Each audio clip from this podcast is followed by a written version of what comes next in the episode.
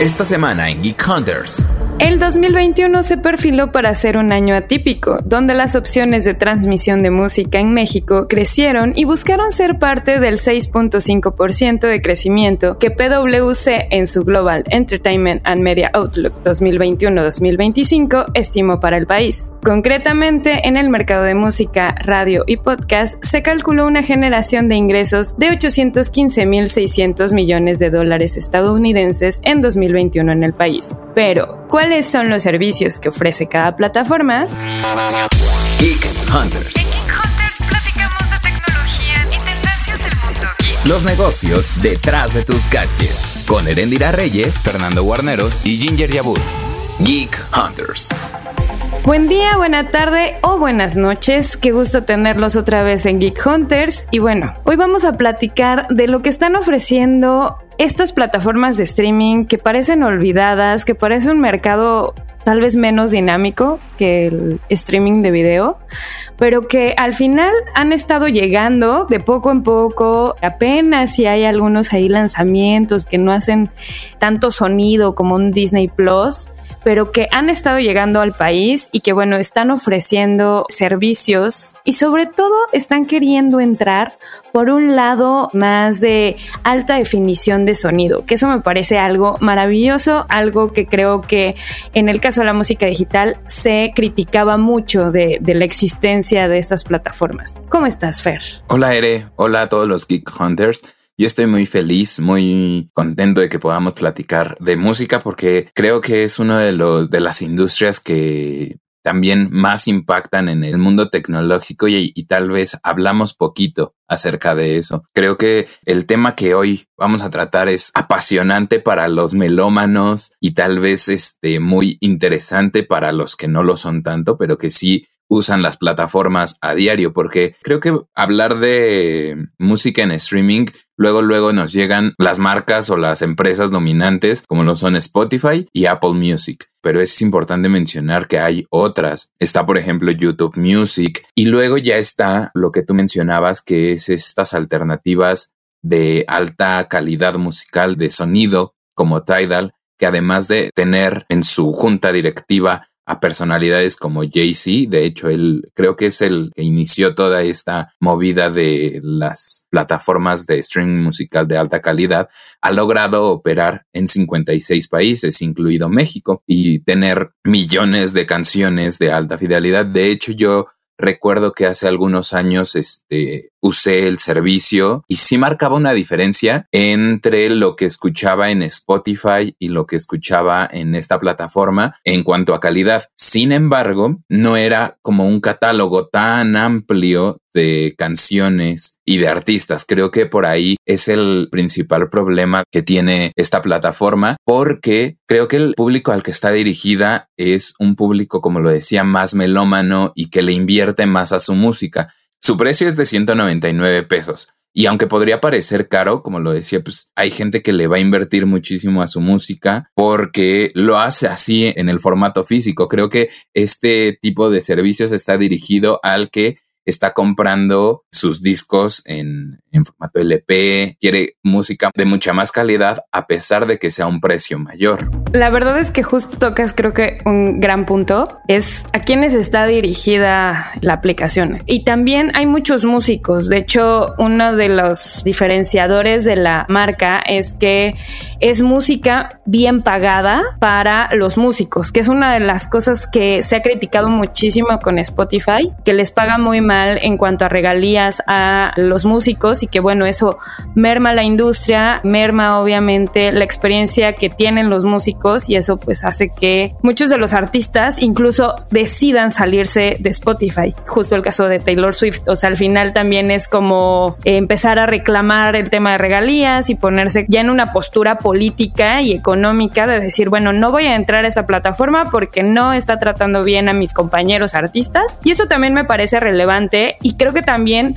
me parece relevante lo que mencionas, Fer, en cuanto a quién va dirigido. Si eres un melómano, pues vas a invertir una buena cantidad. En el caso de tu casa, pues en una bocina que justo sea capaz de reproducir esos sonidos que usualmente tal vez ni siquiera les pones atención, pero que en una alta fidelidad musical se escuchan. Lo mismo sucede si estás con unos buenos audífonos. O sea, creo que incluso el precio, que son menos de 200 pesos al mes, para muchos van a decir, bueno, prefiero invertir porque genuinamente voy a aprovechar el servicio y voy a poder escuchar la música que yo quiero en la fidelidad que yo quiero.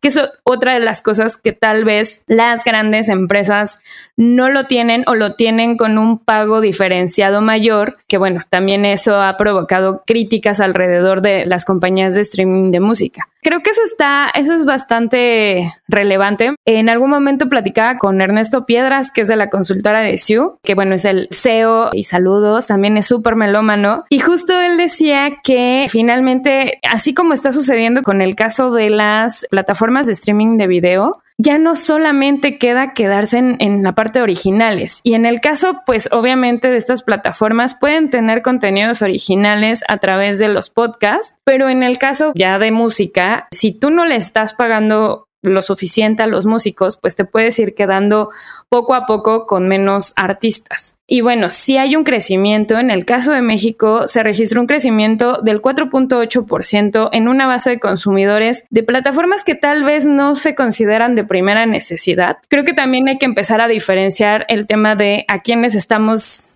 dirigidos, o sea, quienes están también entusiastas de conocer más opciones y más plataformas en streaming de audio. Pero en ese punto creo que también a mí me gustaría agregar que, por ejemplo, si bien hay un público al que no está tan interesado por los servicios de streaming en música, mucho menos lo va a estar en los de alta calidad. Entonces creo que uno de los modelos que han aprovechado muchísimo es las suscripciones familiares. Ese es un punto que yo le destaco a, por ejemplo, Spotify, que lo puedes compartir con muchos integrantes de tu familia y así tener acceso a cada quien a sus propias canciones, a los gustos que ellos quieran, lo cual es muy distinto en el caso de Tidal, ¿no? Creo que ese sí es un caso muy específico para un solo usuario de la familia que sí lo, disfrutas a un punto muy especializado. Claro, o sea, digo, al final del día es como lo que pasaba antes, ¿no? O sea, ponían los discos o ponían incluso un CD y entonces era como escucha la diferencia entre el CD y el vinil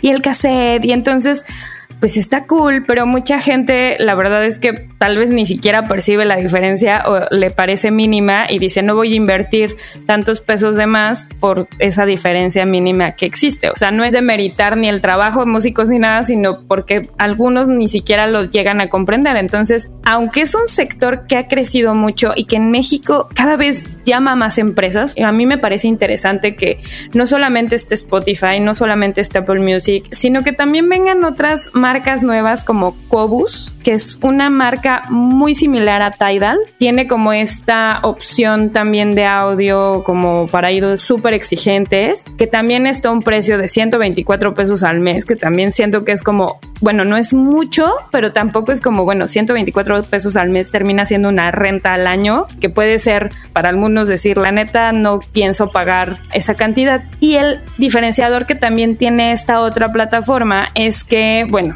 tiene 80 millones de pistas disponibles y también tiene reseñas de álbums, biografías y también tienen como una base de curadores que te hacen estas recomendaciones y estas listas que ves usualmente en Spotify, así de las recomendaciones de la semana, recomendaciones de verano, etcétera.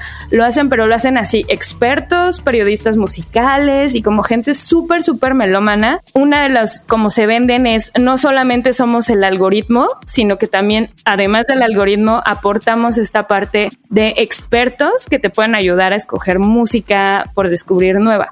Y ahí no sé, Fer. A mí me ha pasado que muchas veces lo que Spotify me recomienda es muy acertado y hay veces que digo, changos, el algoritmo me conoce demasiado bien. Sí, la verdad es que lo que me recomienda sí son cosas que yo encuentro muy atractivas, que digo, wow, qué, qué buena canción, gracias al algoritmo por ese tipo de contribuciones, pero a veces también me encasilla, ¿sabes? No sé si te ha sucedido eso, que tal vez la semana pasada escuché un cierto género y en la siguiente en el descubrimiento semanal pone muchas canciones referente a ese género. Y sí, puede ser que todos escuchemos las mismas 20 canciones en las plataformas y que tu año de Spotify se repita con el anterior, pero a veces está cool descubrir cosas nuevas. Creo que eso es algo de lo que yo destaco de Cobus. Quieren que los usuarios encuentren música que les gusta, sí, pero de gente que aún no conocen. Está muy padre porque es también a través de la música ir como expandiendo la mente y creo que eso es algo importante. Creo que el punto de estas plataformas también están dirigidas a gente que tiene abierta la mente en cuanto gusto musical. Y creo que también suplen un poco, digo, al final del día alguna vez me preguntaba con mis amigos, cuando, no sé, yo estaba en la prepa, que fue como el momento donde descubría la música, lo que hacíamos era grabarnos discos. O sea, yo le grababa discos a mis amigas y compartía esta música con mis amigas y ellas a su vez me compartían música y también con amigos. Y así descubríamos artistas. Luego estaba todo el mundo de MySpace, que también se volvió como esta parte de los artistas poniendo su música y la gente los descubría. Entonces, creo que también un poco están tratando de aportar esto que mencionaba Cobus. O sea, queremos que la gente descubra a estos artistas que la verdad el algoritmo no los va a dejar que crezcan. Creo que en todo este fenómeno musical tecnológico también debemos integrar a TikTok. Se ha convertido en una plataforma de descubrimiento musical, de posicionamiento también de tendencias musicales. Está chido que a través de TikTok encontremos tal vez a un artista y que haya un caso de un sujeto en Australia que tuvo muchísimo éxito gracias a TikTok y que ahora es un gran artista, pero son tal vez excepciones y la mayoría de las canciones que están marcando la tendencia son reggaetón de Bad Bunny y de algunos otros artistas. Aclaro que no le estoy tirando nada a Bad Bunny, también lo escucho. Todo el que escucha mi música y le gusta y le gusta lo que yo hago, es como que tú eres mi pana. Pero sí son los artistas que están acaparando tal vez, por decirlo de alguna forma, esas tendencias. Sí, y creo que también ese es un planteamiento que pueden ir recogiendo las marcas, ¿no? Y justo la, la parte del el regreso de artistas, o sea, que con todo lo que vimos en Stranger Things y que de repente Kate Bush se volvió de nuevo viral y todos la escuchaban, pero ni siquiera lo ubicaban. O sea, es estos fenómenos que sucede de, ah, la canción de Stranger Things. Y dicen, no, era una canción súper vieja. O sea, pero está cool. Creo que está padre. Digo, ahí se van a notar las diferencias entre las generaciones. pero creo que va a empezar a haber como muchos movimientos a través de estas plataformas que van a tener que otorgar este extra de, bueno, si yo estoy muy feliz y lo comentamos un poco en el tema de los paquetes. Si tengo ya unos paquetes en Apple Music que me dan también televisión y me dan almacenamiento y me dan juegos y tengo estos paquetes que contrato o Amazon que me da también estos otros paquetes, ¿por qué tendría que irme a otra plataforma? O sea, creo que sí hay un área de oportunidad importante, sobre todo para esta nueva generación de gente que es muy fan de TikTok y que también muchas veces incluso tal vez no está la canción en Spotify, que eso también pasa mucho. Muchas canciones que están y que están volviendo a regresar no están en Spotify y entonces se empiezan a reproducir en YouTube o se empiezan a reproducir en otras plataformas y creo que también es importante empezar a ver fenómenos que trae pues un streaming con otro streaming y cómo eso hace que algo reviva. Eso me parece algo maravilloso y encantador, la verdad. A mí el caso, y nos lo menciona aquí Leo Luna, el de Fleetwood Mac con Dreams, a mí ese caso me encantó cómo regresó la canción a partir de los videos de este señor Cholo en, en Estados Unidos con su patineta. Eso estuvo súper cool, se me hizo muy orgánico y la verdad me gustó mucho cómo regresó esa canción. Pero hablando como de la industria de si Tidal o Cobus pueden hacer competencia en el streaming de audio, yo también agregaría la oferta que tienen, porque sí, ellos están ampliando su oferta de contenido musical, pero compiten contra otras plataformas que están apostando por el podcast. Y el podcast tuvo un crecimiento enorme. La gente lo usa o bueno, lo escucha para todo. Gracias. sí, y, y, puntúenos también, o sea, califíquenos en las, en las plataformas porque eso nos ayuda muchísimo. Y eso, o sea, tener esa competencia creo que es muy duro para estas plataformas, a no ser que tal vez se diversifiquen y vayan por un, formato de podcast diferente. En ese sentido, ahí sí creo que estaría bueno recomendar algunas opciones de streaming de podcast, también alternativas. Y a mí me gustaría mencionar dos, que son Podium, son españoles, ellos los recomiendo muchísimo porque tienen narrativas muy buenas. Y en México a Convoy, que también rifan muchísimo y obviamente a nuestras opciones en expansión como Cuéntame de Economía, Política y otros datos son productos que van a disfrutar mucho y en el caso de expansión van a aprender y van a, ampliar acerca de, más cosas de, México. Incluso justo el episodio especial que salió en septiembre, que son en realidad cuatro episodios, es un programa especial que se armó expansión del 19S. Pero sí, ahí eh, también en el caso de Convoy me da muchísima risa porque hay una diferencia también generacional increíble de encontrar a un Olayo Rubio que algunos ubican perfectamente por radioactivo, algunos otros por ya ni siquiera estuvo en órbita o por su carrera en cine y los que lo identifican solamente por convoy. O sea, sí es como changos. Las generaciones este, ya crecieron, ya crecieron, ya están escuchando también de forma distinta los contenidos. Y bueno, otras de las opciones que hay, ya las mencionábamos brevemente, que es el caso de Amazon Music, que es el caso de YouTube Music, Apple Music, que también está, y bueno, el súper conocido en México, que es Spotify, que la verdad en México y es uno de sus mercados más importantes. Latinoamérica es el mercado más importante de Spotify. Si intentan preguntar de Spotify en su tierra natal, que es Suecia, muy pocos la conocen. La verdad es que allá es súper conocido Deezer. Deezer aquí en México cero lo ubican. También es una de las opciones que existe también en el país, que también tiene muy buenos contenidos de podcast y tiene contenidos musicales y también da estas otras opciones de alta fidelidad de audio. Y bueno, Fer, ya concluyendo un poco más hacia el futuro. Esto va a triunfar, digo, la alta fidelidad al final del día, siento que es muy de nicho. ¿Cómo concluirías de estas ofertas que existen a lo que realmente el mercado está consumiendo o ves que está consumiendo? Pues considero que si bien Spotify va a seguir liderando la industria del streaming musical junto a Apple, Amazon Music, estas alternativas no van a caer. Lo vimos con los vinilos. O sea, hay muchísima gente que está regresando a comprar ese formato y entonces existe el nicho de la gente que quiere comprar o escuchar música en muy buena calidad. Y creo que ese nicho es el que lo va a mantener a estas nuevas plataformas. La verdad no creo que en el corto plazo veamos que van a fracasar. La verdad no creo que estén fracasando. Creo que están muy enfocadas en su nicho y así van a mantener su crecimiento. Estoy de acuerdo contigo. Digo, me encantaría MySpace regresa, por favor. Creo que sí hubo una red social de la que era fan, aparte de Twitter. No se ofendan las demás, este, pero aparte de Twitter, creo que MySpace fue mi red social favorita. Tengo muy buenos recuerdos de ella. Conocí a mucha gente gracias a ella. Pero bueno, creo que también estos nichos van a complementar un poco lo que se ha perdido con el tema de la digitalización.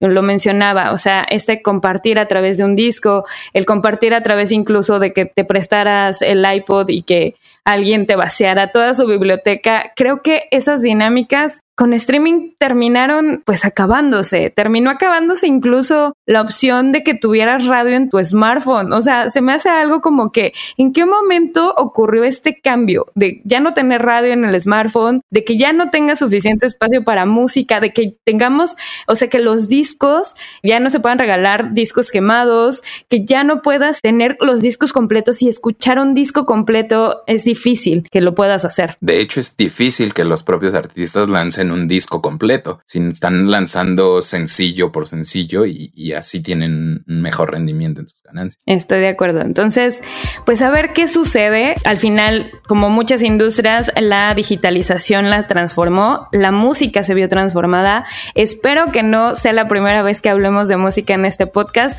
Tenía mucho que no hablábamos de este tema en Geek Hunters. Y bueno, Fer, te agradezco mucho estar aquí conmigo y obviamente los Geek Hunters les recordamos que esta es una conversación abierta. Si quieren comentarnos algo, preguntarnos algo, hacer alguna acotación sobre el tema, pueden hacerlo a través del hashtag Geek Hunters en las redes sociales de expansión o bien en nuestras redes sociales personales, que en mi caso me encuentran en Twitter como Eresina Eresina y en Instagram como Eres Eresita. En tu caso, Fer, ¿cómo te encuentran? A mí me encuentran como arroba guarolf-bajo y ahí vamos a estar leyendo sus comentarios y pues si quieren enviarnos recomendaciones de playlist, pues también las vamos a escuchar. Me encanta. Bueno, Fer, pues muchas gracias. Luego hacemos una playlist de Geek Hunters. Estaría bueno. Estaría buenísimo. Adiós. Bye. Geek of the Week. ¿Qué tan importante es para ti que tu smartphone tenga una buena cámara? De acuerdo con Motorola, una de las solicitudes que han tenido por parte de sus usuarios es la mejora de los colores y el equilibrio de la luz en las cámaras de su familia Edge. Por esto, decidieron desarrollar un conjunto de cámaras que pudieran mejorar este par de temas. En el Geek of the Week de hoy te contamos que tuvimos la oportunidad de probar el Motorola Edge Ultra, el primer smartphone de la marca que cuenta con una cámara de 200 megapíxeles y un ultra gran angular de 50 megapíxeles. En el mundo de la fotografía esto es muy importante, porque los megapíxeles sirven para indicar el tamaño de la foto que es capaz de sacar tu dispositivo. Por lo tanto, si el teléfono tiene un sensor de 200 megapíxeles, es porque las imágenes que sacará están compuestas por 200 millones de píxeles, logrando imágenes más nítidas pero sobre todo más reales. Por otro lado, además del Ultra, la empresa dio a conocer otros dos nuevos equipos de la familia Edge 30, el Neo y el Fusion. Si quieres leer más reseñas sobre este y otros dispositivos, puedes entrar a expansión.mx diagonal tecnología. Geek Hunters. Toda la información de tecnología y negocios la encuentras en expansión.mx diagonal tecnología. Geek Hunters es un podcast de Grupo Expansión. Hello, it is your partner Big Boy, interested in giving back to your community while making new connections in your neighborhood. Introducing Neighbor to Neighbor, a California volunteers network that empowers you to take action, contribute to local needs, and be a part of something bigger than yourself. Visit ca9neighbors.com to learn more about how you can get to know your neighbor and strengthen your community. Neighbor to Neighbor, it takes a neighborhood. Hello.